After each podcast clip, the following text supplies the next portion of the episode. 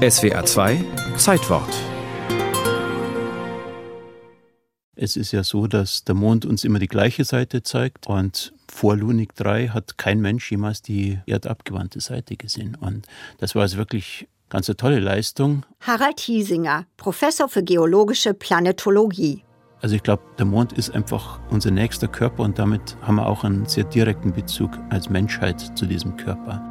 Während Teleskope nach und nach die erdzugewandte Seite bis in den kleinsten Krater vermessen konnten, mussten Mondgloben bis zum Ende der 1950er Jahre beinahe zur Hälfte weiß bleiben.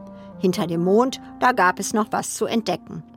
Mit dem Start des ersten Erdsatelliten Sputnik 1 1957 war zwischen der UdSSR und den USA ein Rennen um Erfolge im Weltraum gestartet.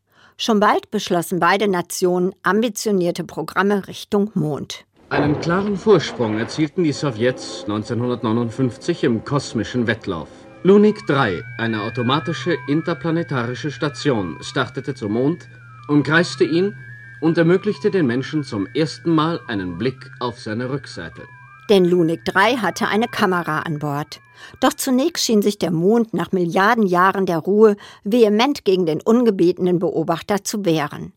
Zwei Tage nach dem Start stieg die Innentemperatur der Sonde plötzlich stark an.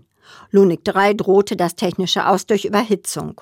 Man schaltete alle Geräte ab, die noch nicht benötigt wurden, die Temperatur wurde mühsam gedrückt, es lief wieder der Schritt dann von der Erdumlaufbahn zum Mond war also nochmal eine große Challenge, wie man so schön auf Neudeutsch sagt.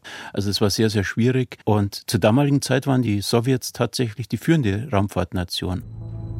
In den frühen Morgenstunden des 7. Oktober richtete Lunik 3 in einem Abstand von 6200 Kilometern ihre Kamera auf die Mondrückseite aus und nahm das erste Foto auf. Mit einem Bildabtaster, der wie ein Faxgerät funktioniert, wurde es zur Erde gefunkt. Die Qualität des Fotos war so schlecht, dass der Vorsitzende der Sowjetischen Akademie der Wissenschaften, Misla Keldisch, den historischen Moment so kommentierte. Der Mond ist empört, dass wir seine verbotene Seite anschauen. Insgesamt wurden 29 Fotos gemacht, von denen 17 brauchbar waren. Auch wenn die Bilder, die damals geschossen worden sind, ja relativ verpixelt sind, der Grauwert stimmt nicht. Man kann also da viel drüber kritisieren und viel Schlechtes drüber sagen. Aber Fakt ist, das waren die ersten Bilder der Mondrückseite und trotz der niedrigen Qualität war es den Wissenschaftlern sofort klar, dass die Mondrückseite komplett anders ausschaut wie die erdzugewandte Seite. Auf der Kehrseite des Mondes sieht man nur wenige schwarze Flecken, wie wir sie von seiner und zugewandten Seite kennen. Diese dunklen Flächen sind sogenannte Maria, wasserlose Meere auf dem Mond.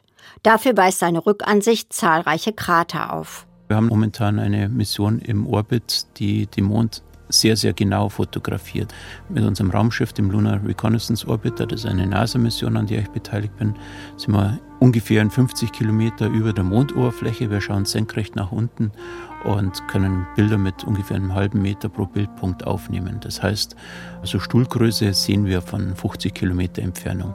Und das gibt uns natürlich fantastische Möglichkeiten, die Morphologie, die Geologie, die Mineralogie des Mondes eben im Detail zum Untersuchen. Der Mond ist mittlerweile ein sehr gut untersuchter Himmelskörper. Aber der geheimnisvolle Begleiter der Erde hat noch nichts von seiner Anziehungskraft verloren. Ja, das Schöne daran ist, mit jeder neuen Beobachtung können wir alte Hypothesen testen. Wir können neue Thesen entwickeln. Mond ist extrem faszinierend, für mich zumindest.